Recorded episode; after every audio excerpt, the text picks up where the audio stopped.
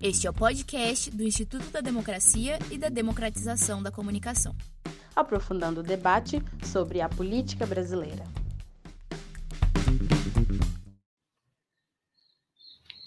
Olá, boa tarde. Sou Leonardo Avritz e esse é o programa do INCT, do Instituto da Democracia e da Democratização da Comunicação. Hoje, é, no nosso programa, iremos debater um livro que eu tive muito prazer de coorganizar com a Priscila é, Delgado de Carvalho, né? O livro chama Crises da Democracia. E eu vou ter comigo aqui hoje três dos autores desse livro. Tenho o prazer de ter comigo aqui o Alfredo Ramos. Alfredo Ramos, ele é espanhol, doutor pela Universidade Complutense de Madrid, é, trabalhou durante muito tempo na organização do Podemos, na, na Prefeitura de Madrid, na, na Assembleia, e ele é um dos nossos autores, ele também foi coorganizador do simpósio que levou à produção desse livro e também a uma versão em inglês é, de alguns desses artigos que foi publicado recentemente na revista CS é, Contexto. Letícia Domingues, ela é doutoranda pela UFMG, é, trabalha com protestos, manifestações de protestos, tem um conjunto de artigos publicados é, nesse tema e é, vai apresentar o trabalho dela, que é resultado de um artigo de final de curso aqui no doutorado de Ciência Política da UFMG. É, e é, o Bruno, é, ex-aluno aluno, é, da Fundação João Pinheiro, ele é mestrando pela USP, é, teremos o prazer de tê-lo conosco aqui no doutorado da UFMG é, no próximo ano, espero um dia poder te encontrar face a face, viu, Bruno? Quem sabe, né? Atualmente eu estou me contentando com pouco. É, e é coordenador do curso de administração pública da Fundação João Pinheiro. Então, nós vamos estar é, debatendo com todos os três autores os seus artigos. Gostaria de te dizer também que nós sortearemos um, um exemplar do livro é, ao longo desse do livro Crise da Democracia ao longo desse programa. É, Para começar, gostaria um pouco de explicar o livro. E o livro é basicamente, a ideia do livro é tentar fazer uma ampliação dos é, marcos teóricos, ou do marco teórico principal que existe hoje sobre crise da democracia.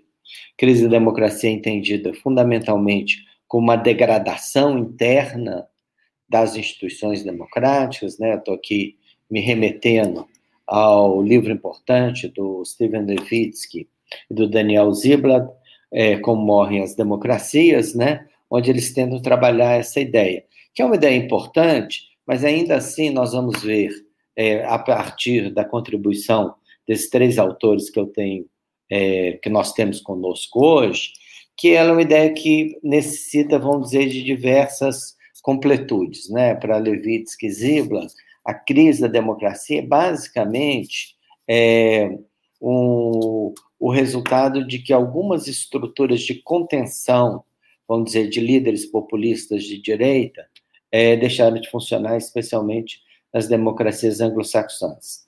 É, ainda que essa seja uma questão importante, e é, né, nós vamos ver que, na verdade, a crise da democracia ela tem a ver com mais questões do que essa. Né? E aqui a gente tem um pouco, para aqueles que estejam interessados, algumas das discussões, né? Então, a crise da democracia tem a ver com redes sociais, a crise da democracia tem a ver com a maneira como opinião pública hoje tem se voltado frequentemente contra a democracia ou relativizando a democracia, e a crise da democracia tem a ver também com um grupo muito grande de insatisfeitos que é, participaram de diversos movimentos de protesto, como Occupy Wall Street, como junho de 2013, no Brasil, né?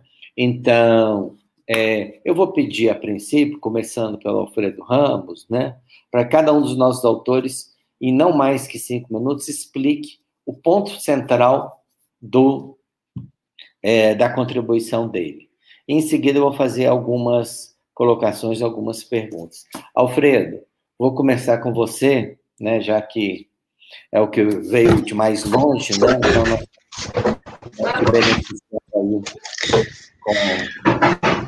Ok. É, eu vou tentar falar português, bem, bem devagar, para ver se, se eu consigo. É, primeira coisa, sim, muito obrigado pelo, pelo convite, seja a participar do, do livro, como a, a participar do, do debate.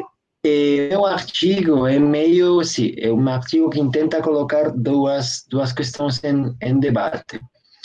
A primeira delas é, seria a hipótese de que a pandemia é, tem sido um elemento que tem aprofundado e agravado muito e acelerado a, a crise da democracia em diferentes eh, diferentes situações. Da uma parte, se tem uma parte da, da teoria que está falando da, da ideia de que as democracias perderam muita legitimidade porque não se colocaram como os regimes eficientes para solucionar a, a, tema, a questão da, da pandemia, especialmente quando comparamos a, a gestão desta, dessa crise com o que aconteceu em muitos países asiáticos.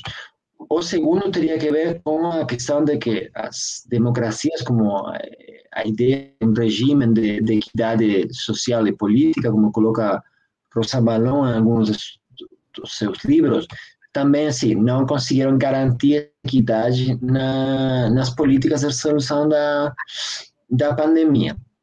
É, mas eu intento colocar a, esta discussão dentro de um contexto espanhol caracterizado por uma assim, uma situação que, que uma hipótese que coloca um, um autor que se chama José Luis Villacañas, que fala que as elites políticas espanholas, naqueles momentos onde os grandes acordos de convivência foram, foram feitos, os grandes contratos sociopolíticos entre as elites e o, e o povo espanhol, e as elites caracterizaram-se sempre por uma grande desconfiança ante as capacidades dos dos cidadãos.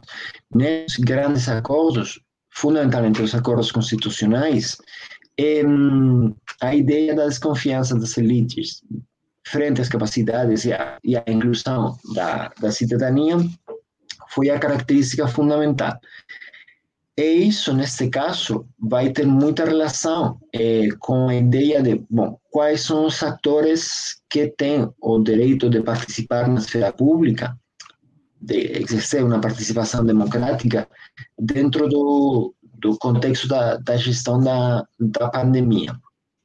O artigo faz, eh, analisa alguns aspectos concretos de como tem sido a, a evolução desta, desta situação na, na Espanha. Em primeiro lugar, a partir de uma determinada configuração da, da esfera pública que, que eu vou no artigo eu denomino masculinização da, da gestão.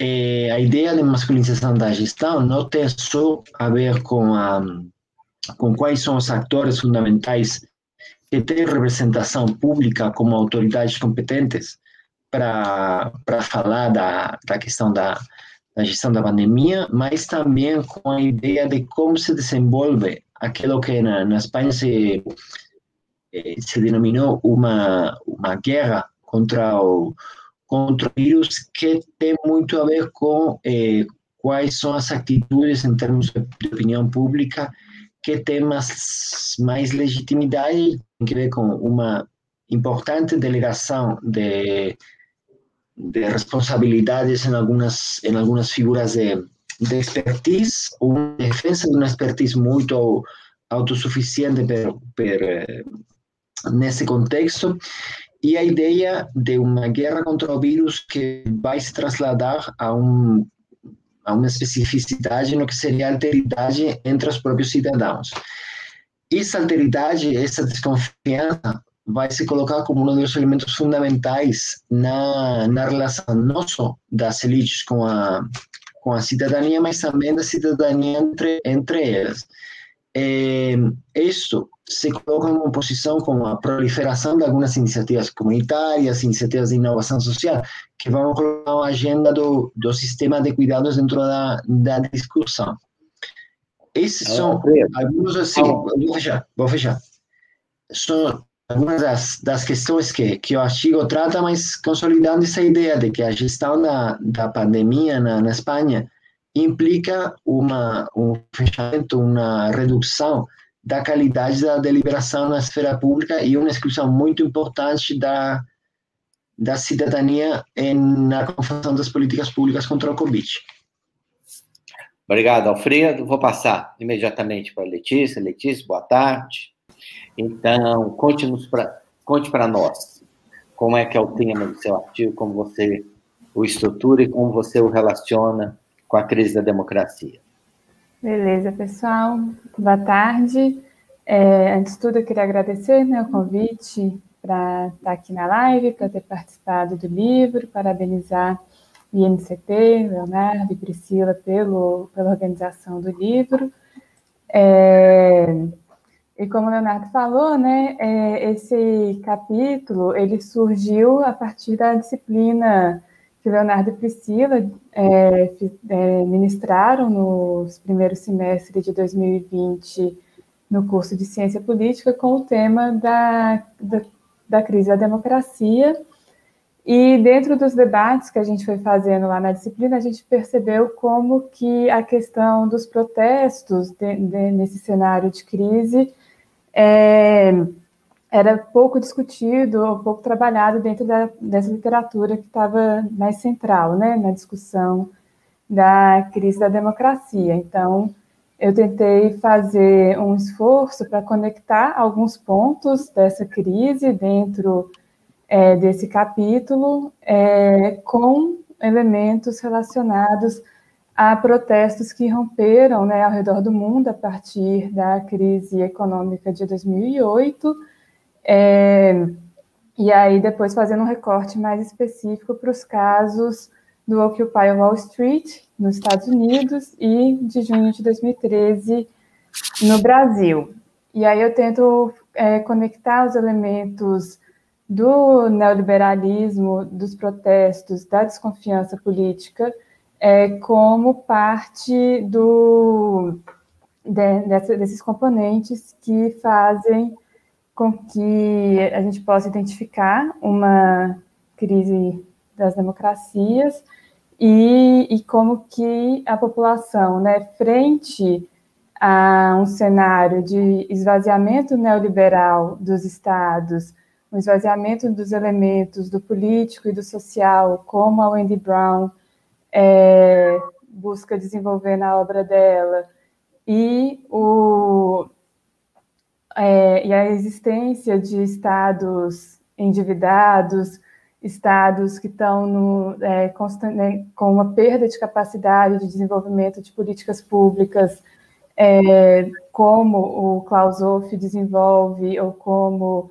o Blith, né, Mark Blith também desenvolve, pensando sobre a, as políticas de austeridade posteriores à, à crise econômica de 2008, como que a gente chega numa situação em que os estados não conseguem né, prover as demandas sociais, os direitos básicos para uma sociedade, e que esse descontentamento social parece estar relacionado, né, com esse enfraquecimento do, do Estado. Mas ele tem uma virada de uma ambiguidade, que eu acho que é um ponto interessante para a gente pensar esses protestos, é que, que, ao mesmo tempo em que eles trazem enquadramentos e práticas políticas inovadoras que poderiam é, repolitizar o espaço público, repolitizar as políticas públicas, e repolitizar essa democracia esvaziada, é, como é o caso né, que eu vejo no, no Occupy e em junho, com os enquadramentos da desigualdade econômica e os enquadramento, o enquadramento dos serviços públicos de qualidade e as práticas pré-figurativas de, da, do uso do espaço público, da realização de assembleias como formas de, de produção né, de consensos, produção democrática dos rumos do dos protestos. Por outro lado, né, se soma a isso uma ambiguidade que é da própria desconfiança desses manifestantes nessas instituições que, ela, que eles veem como esvaziadas e como, como fonte de, do problema do qual eles estão protestando. Então, é, ao mesmo tempo em que a gente tem toda uma potência politizadora dentro desses protestos, a gente encontra um limite na sua forma, né, tanto na sua forma quanto na, na sua proposta de continuidade de interação com, com os poderes instituídos, já que eles desconfiam desses poderes. E os poderes, aí, né, olhando pelo outro lado, esses mesmos poderes, eles não são receptivos a, a esses movimentos, eles são movimentos que foram brutalmente reprimidos ao redor do mundo, é, e a gente encontra, então, um, um, um limite de, dessa forma, dessa forma de protestar, essa forma de contestação e de construção, é, que nos coloca desafios, acho que até hoje, né, da gente pensar em formas de sustentação da ação coletiva e em formas de conseguir transformar é, essa, esses, essas potências, né, essas potências dos movimentos é, em maior democratização e em outras propostas institucionais. Bom, acho que é isso. Obrigada. Obrigado, Letícia. E chegamos aqui ao Bruno, e eu, eu acho que o Bruno tem aqui toda uma visão que dialoga com os dois outros autores também, né, sobre elementos aí estruturais, institucionais e políticos da crise da democracia, tentando avançar um pouco nos seus diferentes elementos. Então, Bruno, boa tarde. Gostaríamos de ouvir aí sobre o seu trabalho. Boa tarde, professor Leonardo. É, agradecer, né, primeiramente agradecer pela mesa, pela oportunidade de publicação, essa curadoria de textos tão bem é, cuidadosa. Agradecer também a Priscila e agradecer, cumprimentar companheiros aqui, Letícia, Alfredo, agradecer em especial minhas coautoras, a Flávia, que é uma professora na Fundação João Pinheiro, companheira e mentora, e o Gabriel Ornelas também, que toparam junto essa jornada. Bom, o foco do trabalho, ele recai, sobretudo, nessa dimensão da resposta positiva do regime, como, né, como a Letícia colocou e o Alfredo colo colocou também, é, como é, estopim ou como elemento importante é, para o início desse ciclo de protestos que aconteceu aí no caso brasileiro 2013 em diante, é, mas também como possível é, resposta ou como possível articulação de saídas para a crise atual. Essa ideia de resposta positiva tem, tem, em alguma medida, relação com a dimensão de efetividade, tem também, certamente, alguma relação com a dimensão de legitimidade democrática. E o que a gente faz é tentar olhar para três vertentes, uma lente, então, que recruta ideias de três distintas vertentes, que estão analisando ali no calor do momento, 2015 em diante, a crise política brasileira. Essas vertentes se dividem em um pilar é, sistêmico, que está justamente olhando para uma ideia de uma, uma, incompatibilidade sistêmica entre o neoliberalismo é, e alguns ideais, né, alguns ideais normativos da democracia, é, e também a forma como funciona né, a democracia. É, um pilar institucional está olhando especificamente como é que está o arranjo institucional da relação executivo-legislativo e, sobretudo, com a chegada de um outro ator é, fortemente nesse cenário, que é o judiciário. E, por fim, é, uma, um pilar político, que está olhando, assim como talvez se aproxime um pouco da perspectiva do Levitsky e do Ziblatt, está olhando para a atuação dos atores políticos no âmbito desse equilíbrio institucional é, e como que essa atuação está reforçando, ou no caso específico, erodindo algumas regras institucionais. Então, a gente pode falar um pouco disso na, na sequência, mas o que eu queria deixar é, como foco aqui, como mensagem principal nesse primeiro momento, é que a gente a, transpõe, então, essa, essa tripla lente analítica para um momento muito específico, que é um momento de tentativa ali em 2014, já em meio a essa, a, né, a essa turbulência é, democrática causada ali pelas jornadas de junho, mas é uma tentativa do governo de institucionalizar o Sistema Nacional de Participação Social.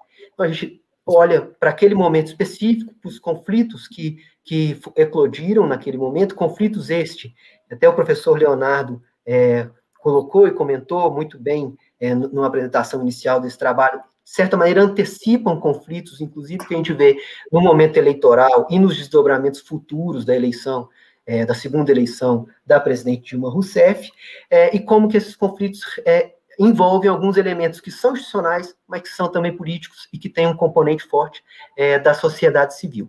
Então, a gente vai olhar esse momento específico, como foram criados ali algumas resistências a essa institucionalização, e depois, em sequência, a gente olha também o momento é, de desconstrução desse sistema participativo, que foi o ato número um, ou pelo menos um dos primeiros atos do governo Jair Bolsonaro, quando ele é, é, né, é, institui, desinstitui alguns comitês de participação, inclusive o CONSEA, entre outros, e ali já o conflito muda de figura, como que há outras resistências democráticas. Então, basicamente, o que o, a, a, mensagem que a gente gostaria de passar com essa análise é que é importante é, ter um olhar um pouco ampliado para esses elementos os institucionais, evidentemente, porque ali é onde foram recrutados alguns mecanismos, alguns instrumentos, seja no momento é, de tentativa de institucionalização da participação social, seja no momento de resistência a uma desinstitucionalização que podia ser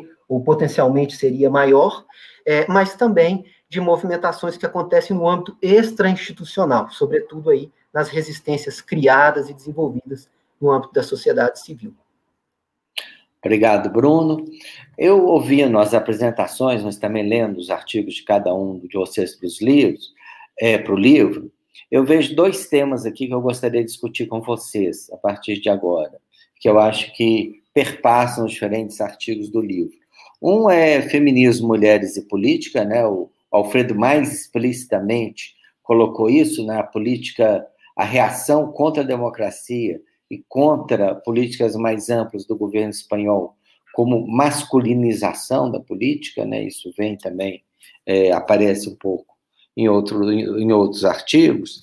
E segundo essa questão do neoliberalismo, que eu acho que aparece com centralidade no artigo da Letícia e aparece também com alguma centralidade no artigo do Bruno, né? Então eu colocaria é, essas duas chaves para a gente discutir, começando pela questão mulheres, né? Assim, é impressionante como que a reação contra a democracia tem um elemento de gênero, né? Posso dar aí N é, é, exemplos com o próprio Elinão aqui no Brasil, mas também o, a maneira como se politizou como é, um movimento contra as mulheres, o próprio é, referendo pela paz é, na Colômbia, como que essa questão aparece também nos Estados Unidos, no MeToo. Então, assim, começaria com você, Alfredo, como pensar esse elemento, essa, vamos dizer, esse novo, novo repertório, vamos dizer,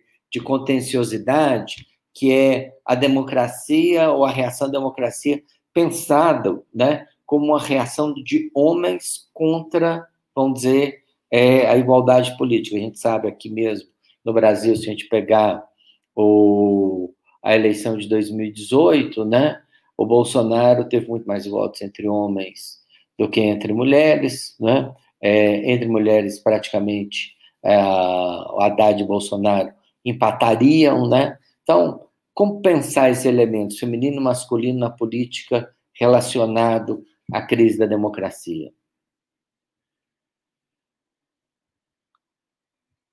A primeira questão seria tem que ver com com colocar historicamente a reação conservadora antifeminista como um processo de, de larga duração, assim, um processo que arranca nos, nos anos 50 e que tem muito a ver também com, sim, com uma reação conservadora que vai se capilarizando na sociedade civil, seja nas sociedades anglo-saxonas, também nas sociedades europeias. Eu não conheço tanto o contexto latino-americano para para opinar disso, mas uma uma reação que tem que ver muito com com aquilo que agora se define como a crise da, da masculinidade, que é uma crise que as os movimentos sociais conservadores conseguiram defender, conseguiram colocar como eh, a perda de autoridade da, de determinadas figuras masculinas na esfera pública e traduzir isso como uma perda daquelas figuras que são garantes de ordem social. Se a reivindicação é antifeminista dos movimentos conservadores tem muito a ver com a ideia de que algumas figuras de autoridade masculinas são figuras que garantem um determinado ordem social, que na época da incertidumbre, da crise econômica, da, sim, da, fundamentalmente da, da incertidumbre do, dos nossos tempos, são figuras fundamentais. O único problema fundamental é que são figuras fundamentais para um restauro ou uma desdemocratização, se uma hum, redução dos direitos de, algumas, de alguns grupos, uma perda de garantias sociais e econômicas de outros, de outros grupos. Eu acho que, em comparação com, com isso, feminismo colocou um conjunto de, de perguntas que o neoliberalismo não consegue responder na sua relação paradoxal com, com a democracia. Se é agora, se quando eu acho que seria uma questão agora a continuar no debate, que esse movimento tornou-se hegemônico e tornou-se o, o, inimigo fundamental do conservadorismo, porque é aquele que coloca as demandas fundamentais que é, é, que vem a tensar mais a relação entre neoliberalismo e democracia. Letícia, Gostaria de fazer algumas colocações sobre isso, neoliberalismo, mulheres, feminismo, como pensar essa interseção aí para entender melhor a crise da democracia. Eu acho que tem pontos que a gente pode fazer sim, né? E eu acho que tem, temos é, teóricas né, do feminismo que estão tentando compreender essas conexões entre os avanços neoliberais e o conservadorismo político e toda essa pauta antifeminista, né, que tem ganhado corpo dentro desses retrocessos em nível global. E eu acho que a gente consegue pensar algumas coisas, né, como um debate sobre a, a retomada do papel, do papel da família, é, como esse lugar central do, do conservadorismo, e que, é, que é uma família bem específica, né? heterossexual, da mulher responsável pelo cuidado e tudo mais, é, que, que é, inclusive, uma condição quase necessária ou, ou faz parte de uma de quando você vai deteriorando os, os, espaços de cuidado coletivo, as formas de cuidado que são socializadas, né, pelo, por diminuições do estado de bem-estar social, mas mesmo em situações em que o estado de bem-estar social nem tivesse tão firme assim, você tem essa retomada do valor da família, porque é a família que vai ter que resolver o problema do cuidado se, o, se isso não é socialmente é, distribuído ou institucionalizado, né? É, eu também tenho outros debates sobre o ressentimento masculino, sobre perda de condição de desprovimento, que também pode vir com, né, junto com essa chave da leitura dos, dos avanços neoliberais, que acho que Alfredo trouxe também, né, sobre essa questão da autoridade.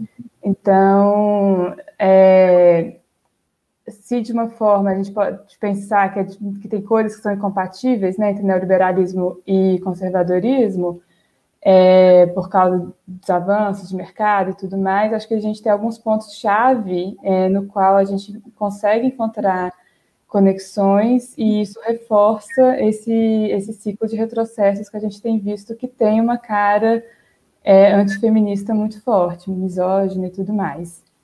Acho que é isso. Bruno, e como pensar isso dentro do institucional do, e do, do estrutural e do político? é, onde que entra aí? A gente sabe que o Brasil, se a gente for pensar em instituições, tem das piores performances em termos de inclusão de mulheres é, na política, né? É, perto, até alguns anos atrás, da Arábia Saudita, que um país que proibia explicitamente a participação das mulheres na política, o Brasil, num ranking internacional, estava muito perto disso, né? Então, como pensar é, essa, essa questão, Bruno? É, eu acredito que, é, do ponto de vista da perspectiva estrutural, a gente tem uma ideia, inclusive é, é, é articulada pelo Luiz Felipe Miguel, é uma ideia de inca incapacidade do, do, neoliberalismo em superar desigualdades. Né? E aí a questão de gênero entra né, como uma dessas desigualdades que historicamente insuperar, insuperadas no, pelas nossas instituições políticas. Agora, há, há, inclusive uma crítica mais contundente em que, em alguma medida, essa perspectiva neoliberalista ela abandona a superação de, de desigualdades, inclusive como um dos ideais normativos da democracia. Né? Chega assim, em algum, em algum momento a, a, a, a não colocar isso como uma das uma das, um dos resultados importantes para a legitimidade do sistema.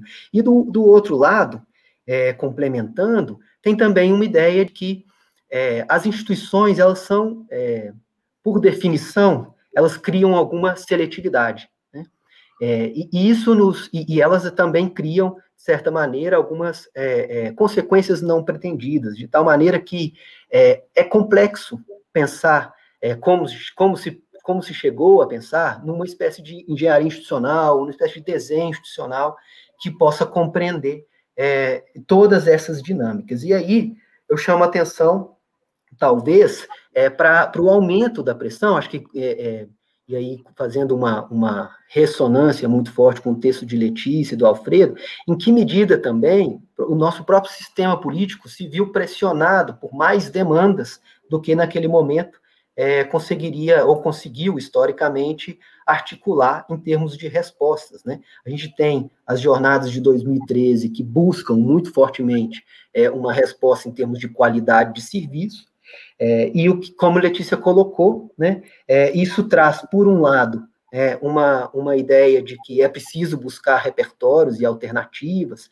e experimentar novas saídas, né, locais ou não locais, mas, por outro lado, traz uma descrença muito grande, e aí também há, do ponto de vista é, político, né, um abandono é, de certo grupo, de certa coalizão, é, de alguns valores democráticos e e uma busca de atuação por outros meios. Então, de certa maneira, acho que a minha, é, o meu pensamento seria mais na linha de que como que esse sistema responde a essas pressões e, e, e caminha para uma desestabilização, é, em vez de uma, uma articulação que busca, né, de fato, enfrentar ou encarar esse tipo de demanda que é histórico e que é complexo. Obrigado. Então, gente, dou primeiro uma notícia aqui, né, para aqueles que não estão conosco desde o começo, né, o final dessa interessante conversa aí, nós vamos sortear um livro, né, então todos aqueles que queiram se inscrever é, é, na parte dos comentários, né, do onde está sendo transmitido, se inscrevam que a gente vai sortear o livro até o final da nossa conversa. É, e nós temos duas perguntas bastante interessantes aqui do nosso público, é, que eu vou colocar para o debate. Né? O Lucas Porto Boa pergunta: Vocês acreditam que houve uma ruptura na democracia brasileira? Hoje falamos que a democracia está em crise. Tivemos algum período na história de estabilidade da democracia? gostaria só de localizar um pouco mais a pergunta do Lucas. Evidentemente que assim as teorias mais clássicas da crise da democracia, inclusive o próprio Adam foi uma referência importante nesse debate, publicou um livro no ano passado, ele diz o seguinte, é, a democracia não pode ficar permanentemente em crise. Né? A, cri a ideia de crise coloca a ideia de um certo desfecho. A gente, no entanto, vê é, alguns elementos de restauração, né, em alguns casos, né, especialmente nos Estados Unidos, a gente pode pensar nesses termos a partir da eleição do final do ano que vem, mas a gente vê uma degradação da democracia brasileira que, ao que tudo indica, ainda não chegou ao seu final, né? Tivemos aí nas últimas semanas é, evidências adicionais dessa crise, né? Hoje, enquanto nós conversamos aqui, alguns manifestantes em frente ao Palácio do Planalto, que abriram uma faixa chamando o presidente Jair Bolsonaro de genocida, foram presos pela Polícia Militar do Distrito Federal, né? Algo que é um passo, vamos dizer, adiante na crise da nossa democracia, um passo atrás, né? Na cultura democrática brasileira. Pessoas estão sendo é, punidas, né, pelas suas ideias, né? Evidentemente, isso não, não, a gente não tinha chegado a esse ponto até o início desse ano, né? Então, gente vê que existem elementos que continuam a, a, a operar. Então, perguntaria a vocês isso, né? Vocês acreditam que houve uma ruptura? A democracia está em crise? Tivemos algum período de estabilidade? Como pensar esse momento que a gente vive? Vou trocar aqui um pouco a ordem, tá, Alfredo? E vou passar para Letícia começar aí nessa questão. Pode ser? Beleza, obrigada pela pergunta. É, eu acho que essa é uma pergunta, acho que o Leonardo já tentou localizar um pouco, né, também na teoria, porque quando a gente vai falando de ruptura, de, é, da democracia e tal, a gente sempre vai falar assim, ah, qual, mas qual é o critério da democracia, né, assim, e se houve algum período de estabilidade, assim, acho que a minha tendência é dizer que sim, a gente teve um período de estabilidade, a nova república, né? Sim, a gente teve transição de mandatos, governos, eleições, as coisas tiveram estabilidade ali, por mais que a gente possa é, ter críticas quanto à qualidade dessa democracia.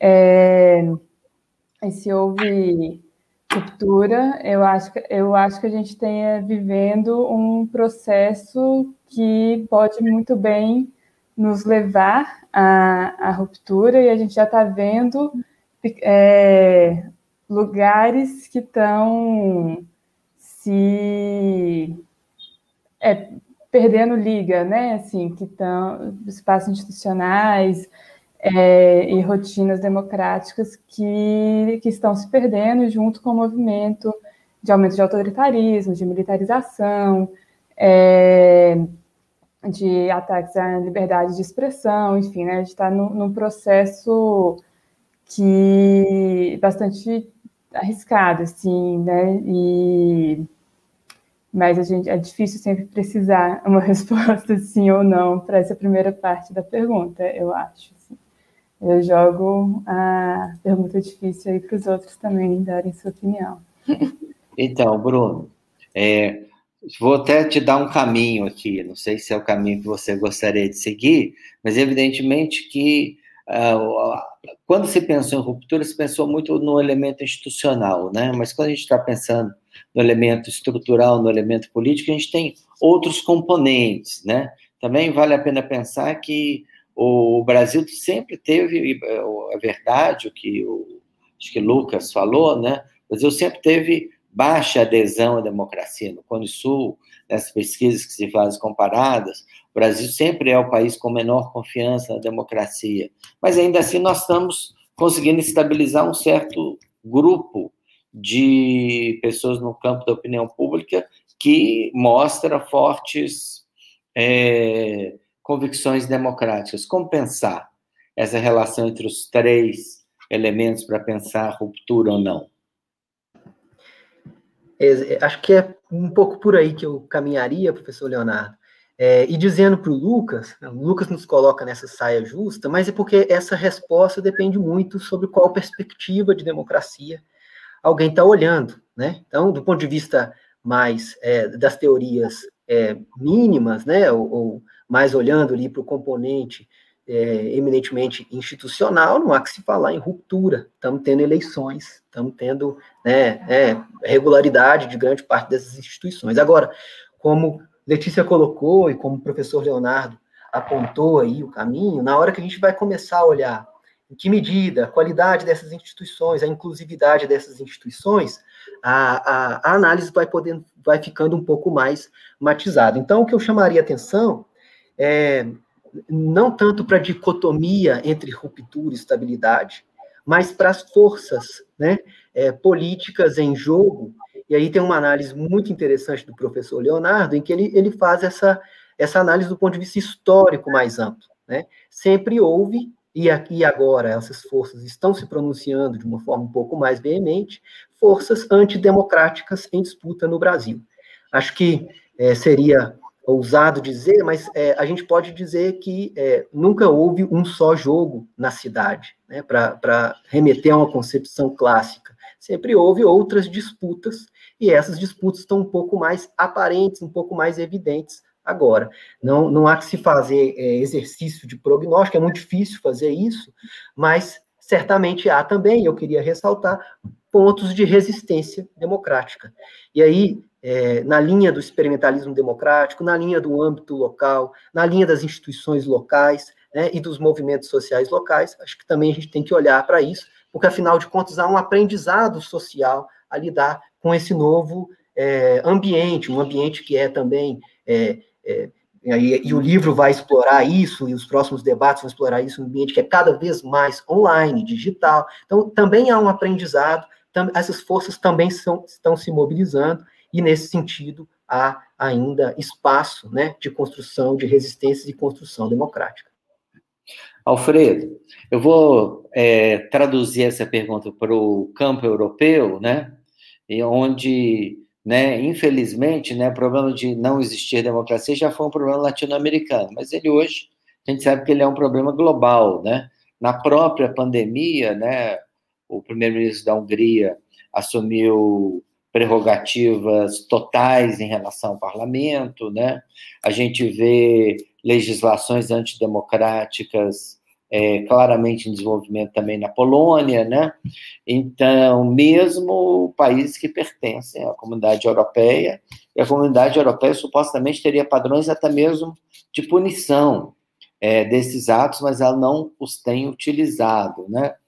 É, como pensar essa questão dentro de um marco europeu?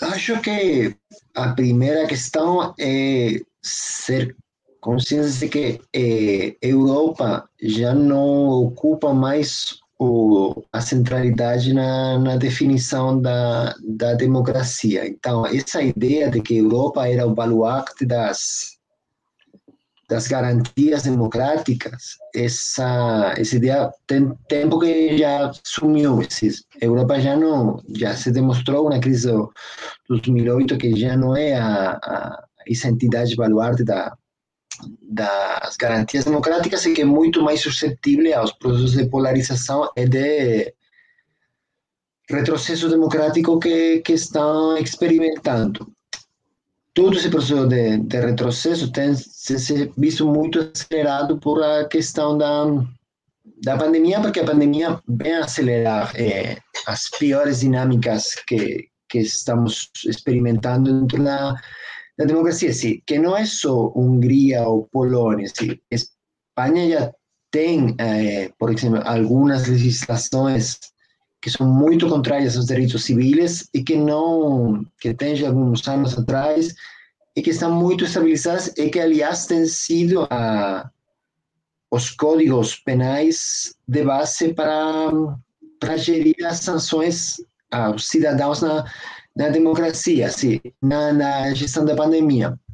Uma das, sim, a lei, a legislação fundamental que vai determinar eh, quais são as sanções que os cidadãos eh, têm por incumprir algumas das, das regras ou das normas da, da convivência nesta, nessa situação são regras de uma legislação que é profundamente anti, antidemocrática. Então, esse retrocesso está muito, muito capitalizado na, muito capilarizado na Europa. Acho que não é só uma questão da que a gente poderia pensar das periferias europeias, não?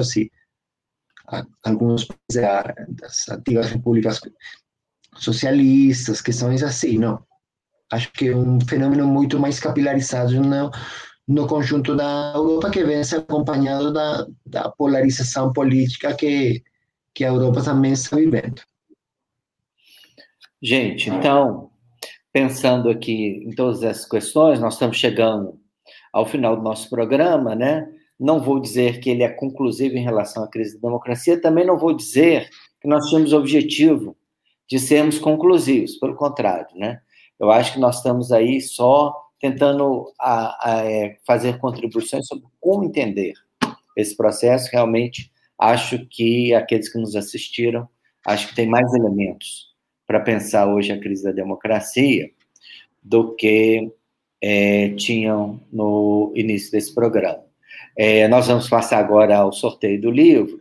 Nós tivemos 35 pessoas que se inscreveram no sorteio, então eu vou pedir a Letícia para falar um número entre 1 e 35. Uau, responsabilidade. é, entre 1 e 35, 17. 17, nossa. Esse número não ajuda Esse muito. Esse número não ajuda, né? É, foi um outro falho aqui do contexto, entendeu? Então, chegamos aqui no 17, e quem ganhou o livro foi o Matheus Aparecido de Faria, né? Parabéns, Matheus, né? O livro, entraremos em contato, o livro vai ser é, levado para você. Não tem problema nenhum o 17, porque o nosso objetivo é ressignificar o número, né? E retomá-lo para o campo da democracia, né? Então, achamos que esse número pode ajudar aí a fazer isso. Então, gente, muito obrigado a todos os três. Foi um prazer ter vocês no programa. É, voltamos ainda com mais alguns programas sobre o tema. Vamos sortear o livro mais algumas vezes e todos aqueles que tiverem interesse podem é, conseguir o livro no site da editora ou em livrarias. Muito obrigado. Muito obrigado. obrigado.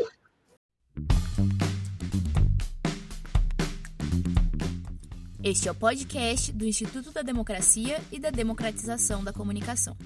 Aprofundando o debate sobre a política brasileira. O Instituto da Democracia faz parte do Programa de Institutos Nacionais de Ciência e Tecnologia e é formado por grupos de pesquisa de diversas instituições nacionais e internacionais. Acompanhe nossas atividades em nosso site www.institutodademocracia.org e em nossas redes sociais.